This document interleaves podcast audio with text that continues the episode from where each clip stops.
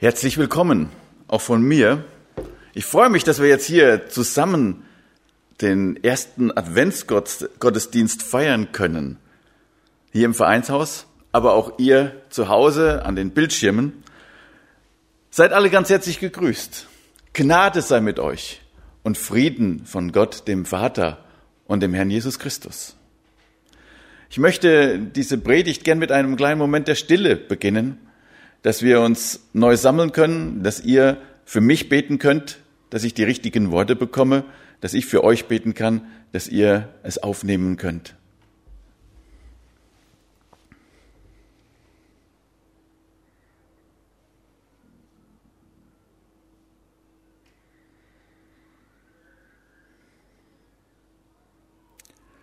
Danke, lieber Jesus, dass wir jetzt hier zusammen Gottesdienst feiern dürfen um dir die Ehre zu geben, um uns zu erinnern, was du uns zu sagen hast.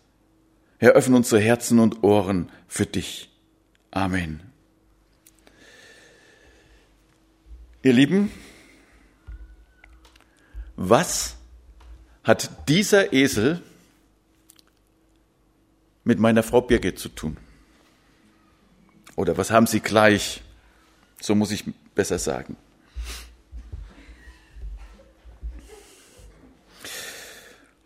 Nein, ich meine nicht unbedingt das schöne Lächeln. Äh, der Johannes sitzt gerade schön da hinten, der hat gestern Abend gesagt, nein, vorgestern war es, war, ähm, die müssen beide mit dem Stock geschlagen werden, damit sie in, in Schwung kommen. Nein, meine Frau braucht man nicht zu schlagen. Die ist auch so sehr fleißig und alles. Birgit, ganz lieben Gruß. Ja, vielleicht die Auflösung die waren beide zusammen am gleichen Ort, nämlich in Jerusalem. Wir waren nämlich da und haben auf dem Ölberg gestanden und haben diesen Blick über Jerusalem genossen. Und ähm, es ist schon faszinierend. Wir haben dort am Ölberg genau die Geschichte von Jurek Schulz gehört, die die Marion uns eben vorgelesen hat. Da kommt Jesus und ähm, ja, reitet auf einem Esel. Die Menge, vielleicht mal hier so ein kleines Bild, wie das sein kann. Ja, also bei uns war das auch schon so, dass da eine ganze Menge Leute einfach in Richtung Tempel strömen. Die wollten alle vom Ölberg praktisch diesen Weg nehmen, den Jesus damals gegangen ist. Und bei diesem Weg, da sitzt Jesus auf einem Esel. Und auf dem Esel sind Kleider gelegt. Auf dem Weg werden Kleider abgelegt und Palmzweige verstreut. Warum? Ja, das hat mit den Reinheits Geboten zu tun, hat uns Jurek erklärt.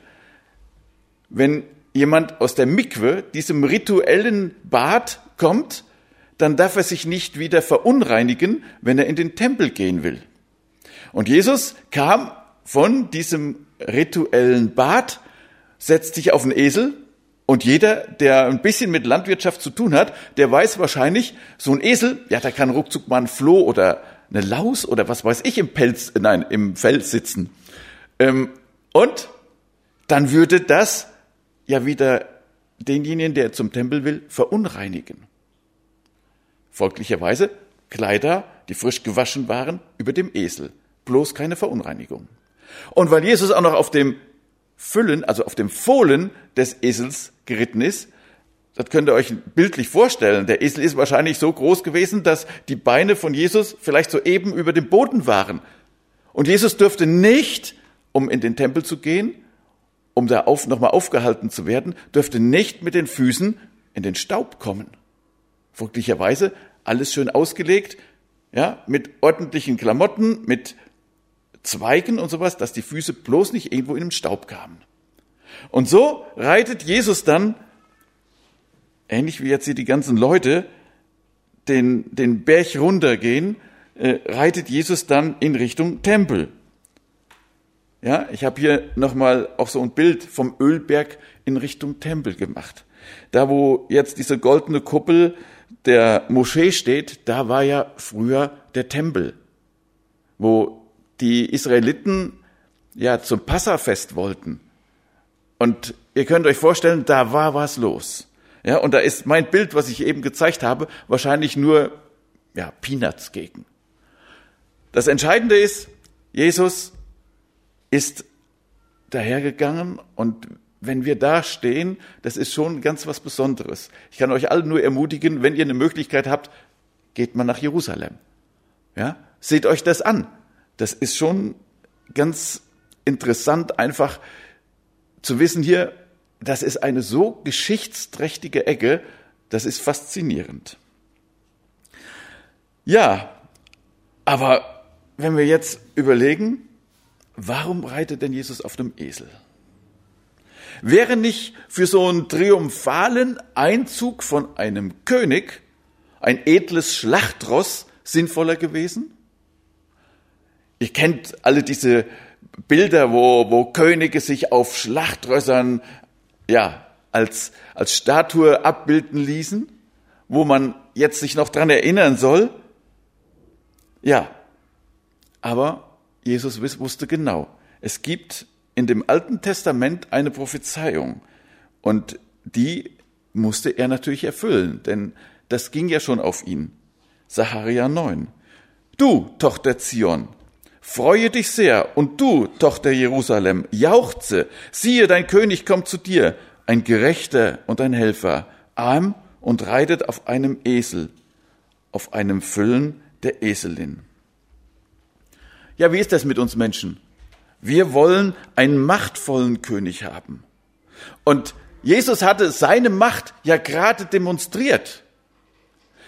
Die Marion hat gerade erzählt von Maria und Martha. Die hatten aber noch einen Bruder, die beiden, nämlich Lazarus. Und dieser Lazarus war gestorben, war begraben, war schon drei Tage im Grab, so dass sie sagten, der stinkt schon. Und Jesus ruft, Lazarus, komm heraus. Und dann kommt dieser Lazarus aus diesem Grab raus mit den Binden und Tüchern, wie das damals übrig zum Begräbnis war, noch umwickelt und steht auf einmal vor den Menschen. Und die Leute, die das erlebt haben, für die ist das natürlich faszinierend. Ein Toter, der aufersteht? Es ist unfassbar, oder? Und wenn sich dann die Leute noch zusammentun und sagen, hier habt ihr das gehört, was Jesus getan hat. Der hat einen Toten aufgeweckt, der hat Lahme geheilt, dass sie wieder springen konnten, wie so ein junges Reh. Der hat Blinde sehend gemacht. Hey, was brauchen wir denn anderes als einen solchen König? Es wird Israel gut gehen. Der wird so viel Macht haben, dass er nicht nur uns in eine Situation bringt, die wunderbar ist, wo es uns gut geht, wo wir uns keine Angst mehr haben müssen vor der Zukunft, der wird auch die Besatzer rausschmeißen. Der wird als der absolute Herrscher seine Macht demonstrieren. Und wer kann dann noch was dagegen uns haben?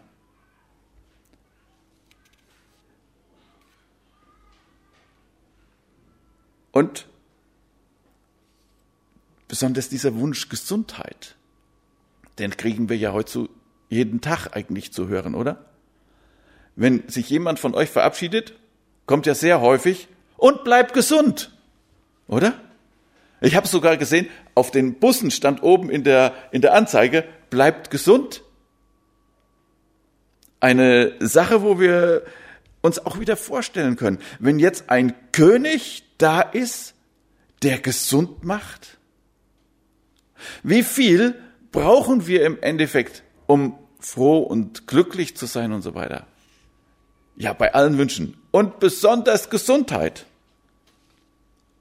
Ja, und diese Vorstellung, die die Leute damals bei diesem Einzug Jesus entgegenbrachten, ist es richtig? Oder haben sie nur ein Bild gehabt wo sie drauf zugegangen sind, wo sie gesagt haben, hier, das ist genau das, was wir uns vorstellen. Und dann? Und dann kommt die Enttäuschung. Jesus hat schon erstmal seine Macht demonstriert. Er hat schon deutlich gemacht, hier, ich habe was zu sagen. Er ist nämlich in den Tempel gegangen und was hat er gemacht? Er hat als allererstes mal aufgeräumt. Er hat die Wechslertische umgeschmissen, hat die Tiere freigelassen, die da zum Verkauf angeboten wurden, und er hat so richtig Rabatz gemacht. Und dann? Und dann war er wieder weg. Er ist nicht als derjenige da gewesen, als der, als den die Leute ihn gesehen haben. Mit anderen Worten, da ist eine Enttäuschung. Damals war die Enttäuschung so weit, dass die Leute, die Jesus so begrüßt haben, eine Woche später gerufen haben, kreuzige ihn.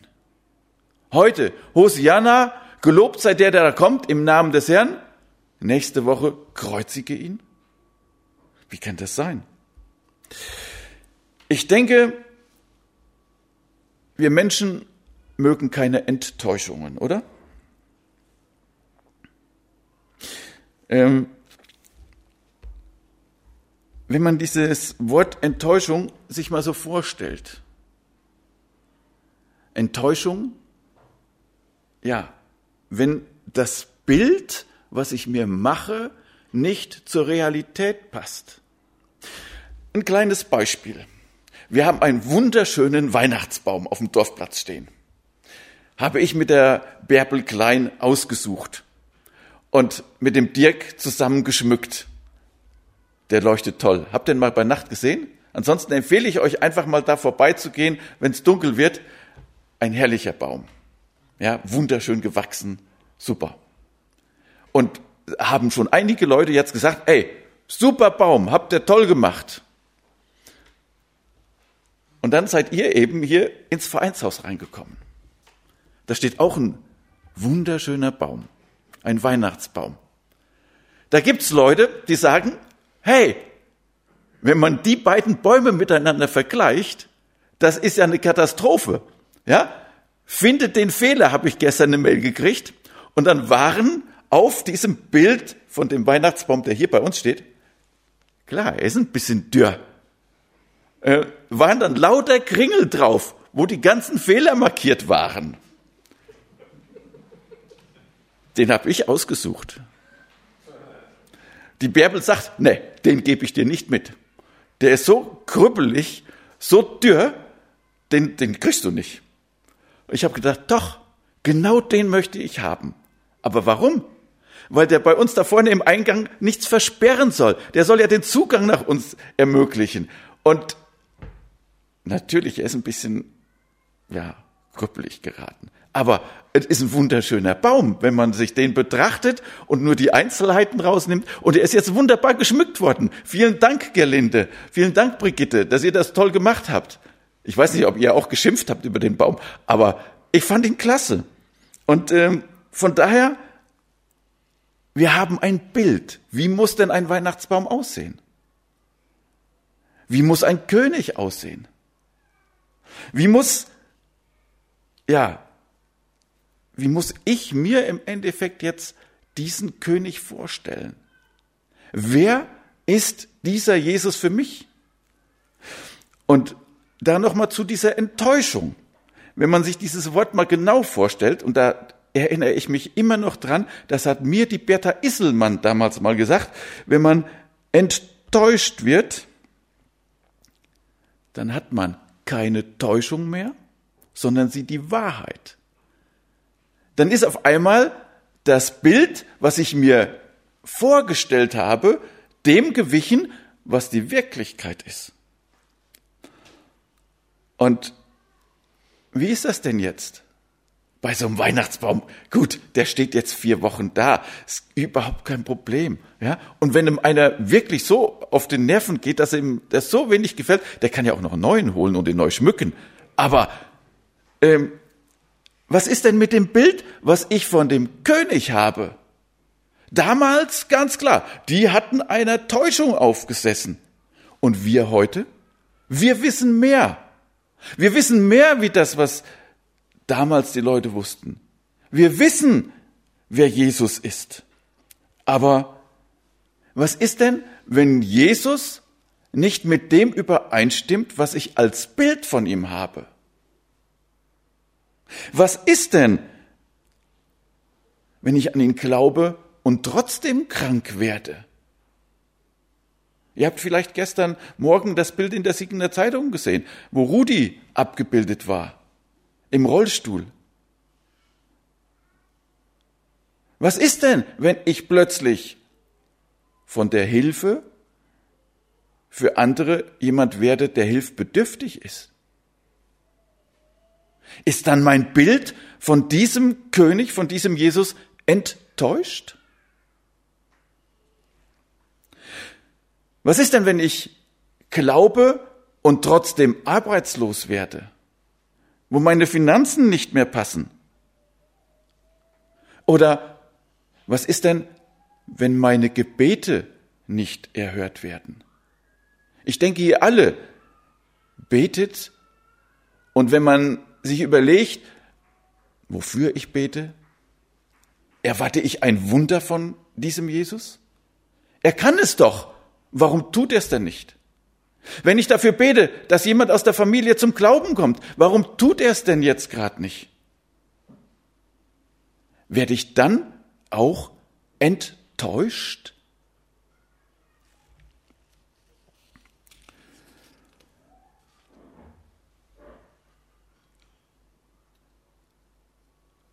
Wie ist das mit diesem Bild, was ich von Jesus habe? Was für mich natürlich ein bisschen interessant ist, wenn der Johannes beschreibt, in welcher Situation Jesus gekommen ist, dann lässt er von diesem ganzen Versen oder diesem ganzen Drumherum, was in dem Saharia steht, das meiste weg und er schreibt nur, Jesus kam auf einem Esel. Und wenn wir dadurch dahin kommen, dass wir unser Bild, was wir von diesem König haben, darauf fokussieren, wie Jesus angekündigt wurde im Alten Testament. Er kommt natürlich als der Herr wieder, aber noch nicht jetzt, aber auch noch nicht damals. Damals ist er gekommen, um ja, unser Schuldproblem zu lösen.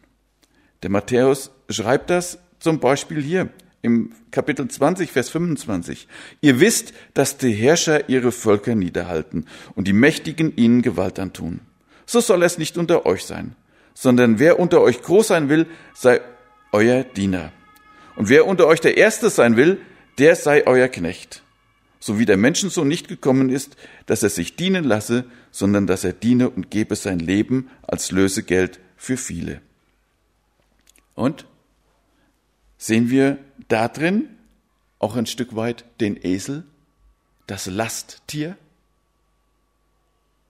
Der, der eigentlich immer nur dienen muss, der nicht irgendwo mal derjenige ist, der hoch im Mittelpunkt steht? So wie der Menschensohn nicht gekommen ist, dass er sich dienen lasse, sondern dass er diene. Mit welcher Einstellung lebe ich heute mein Christsein? Lebe ich das auch, um zu dienen? Oder lebe ich das, um mir dienen zu lassen? Wie ist das als Gemeinschaftsleiter hier in Gretenbach? Lebe ich hier und sage hier, sammelt mal schön, damit ich goldene Wasserhähne zu Hause haben kann? Oder ist es so, dass ich versuche, euch zu dienen?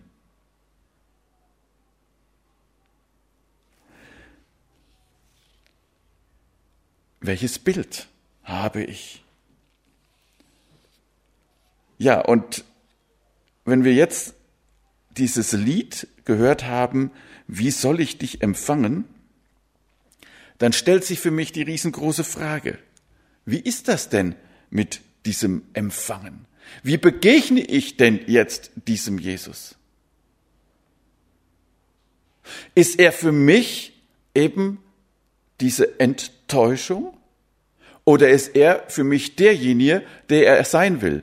Der Retter für mich? Derjenige, dem ich alles anvertrauen darf? Derjenige, der mir helfen möchte? Wie soll ich dich empfangen? Und wie begegne ich dir? O aller Welt Verlangen, o meiner Seele Zier. Ja, ist das denn heute überhaupt noch so? Ist Jesus aller Welt Verlangen?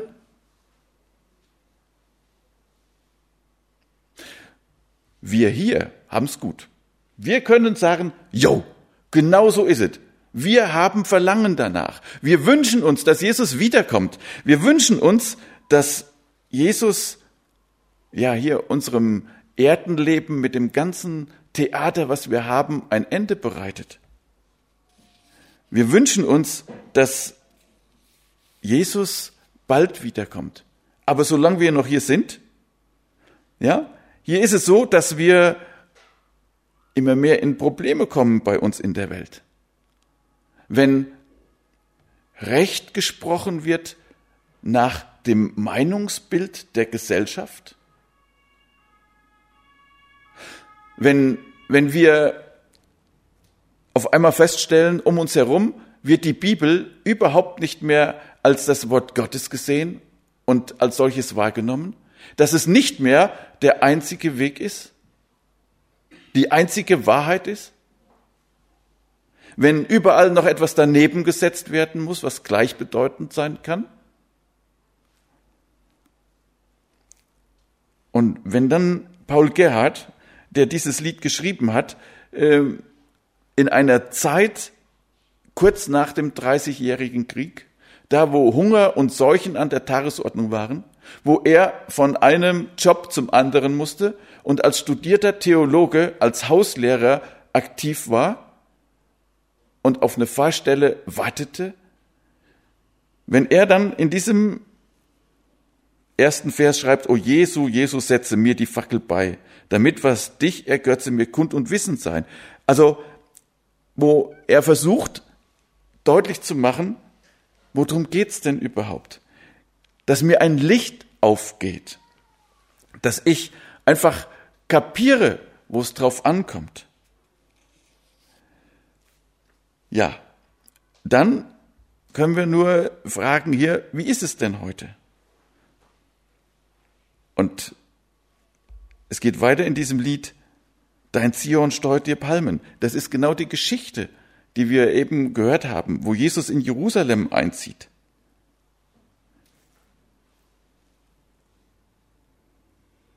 Was ist mit dem Auftrag, den ich habe? Ich soll Gott die Ehre geben, soll ihn loben und preisen, ihm dienen, so gut ich es kann und es weiß. Was hast du unterlassen zu meinem Trost und Freud? Als Leib und Seele saßen in ihrem größten Leid. Ja, ist uns das nicht auch teilweise so mit diesem Leiden? Gerade jetzt in so einer Pandemiezeit? Als mir alles genommen wurde, da bist du derjenige, der Heil macht, der mich trotzdem festhält. Und wie gesagt, alles auf dem Hintergrund kurz nach dem Dreißigjährigen Krieg. Ja, und wie ist es? Er kommt zum Weltgerichte. Die Strophe haben wir nicht gesungen, Marion. Äh, habe ich, nee, ich habe dir gar keine Strophen gesagt. Das macht nichts. Aber äh, ich will trotzdem noch ganz kurz darauf eingehen. Wenn Jesus wiederkommt, und das hat er versprochen, dann kommt er als der Herr zum Weltrichter. Also wir brauchen uns hier nicht nur in diesem ja, Häuschen hier zu verkriechen, wo wir uns wohlfühlen und so weiter, sondern wir gehen auf eine Zeit zu, wo es Weltgericht gibt. Und da steht das, hat der, der Paul Gerhard das versucht deutlich auszudrücken. Er kommt zum Weltgerichte, zum Fluch dem, der ihm flucht. Mit Gnad und süßem Lichte dem, der ihn lieb und sucht. Wie ist es mit uns? Wo werde ich in diesem Gericht stehen? Das ist die Frage, die uns der Paul Gerhard hier stellt. Und das ist genau die Frage, wie soll ich dich empfangen? Wie empfange ich dich, Jesus? Und wir haben hier die einzige Möglichkeit, das zu klären.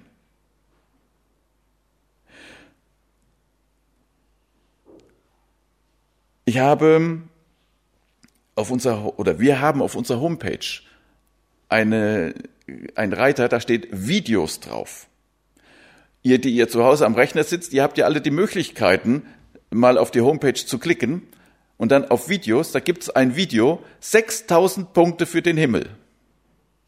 Ich finde das ganz toll, wie man da versucht, das zu erklären. Wie ist das denn im Weltgericht? Wo jeder gefragt wird, hey, wie hast du denn gelebt? Es gibt positive Punkte und negative Punkte. Wie komme ich auf 6000 Punkte? Und was dann so betroffen macht, das ist, wenn in diesem Video derjenige, der als, ja, der Aufschreiber oder der, der Überprüfer sagt ja und denkt dran. Bei allen positiven Punkten, die du aufzählst, werden die negativen wieder abgezogen. Versucht mal positive Punkte zu finden, die ihr gut macht. Seht euch das Video einfach mal an. Und wer keine Möglichkeit hat, kann es gerne bei mir sagen. Ich komme gerne mal mit meinem Rechner vorbei und zeige euch das Video. Ja, welche Konsequenzen hat dieser Glauben an Jesus für mich? Wie soll ich dich empfangen? Und ich wünsche uns, dass wir dieses Verhältnis klären können, dass wir genau wissen, wie wir diesen Jesus empfangen wollen, wie wir damit umgehen wollen. Kommt er zu mir als der Herrscher? Darf ich mich darüber freuen oder bin ich dann enttäuscht, weil ich ein ganz anderes Bild davon habe? Amen. Lasst uns zusammen beten.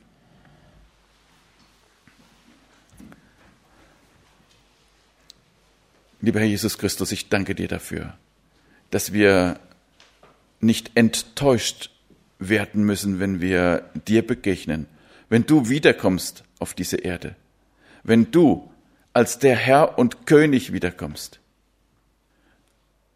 Herr, wir dürfen jetzt schon wissen, dass du das Heilmittel bist für unsere Sündenpandemie, dass du dein Blut vergossen hast und dass wir an dich glauben dürfen. Und Herr, so darf ich dich bitten, dass du jeden, der jetzt hier ist, der jetzt mithört und sieht, dass du jeden und jedem deutlich machst, wer du bist. Dass wir uns ja dir zuwenden dürfen, dass wir an dich glauben dürfen, dass wir dich bitten dürfen, reinige uns von unserer Schuld. Herr, und so dürfen wir dann ganz froh dich erwarten. Nicht nur in diesem Advent 2020, sondern jeden Tag. Denn du hast versprochen, du kommst wieder. Und daran wollen wir glauben. Und so segne du jetzt diese Adventszeit in diesem Jahr, in dieser Corona-Pandemie-Zeit.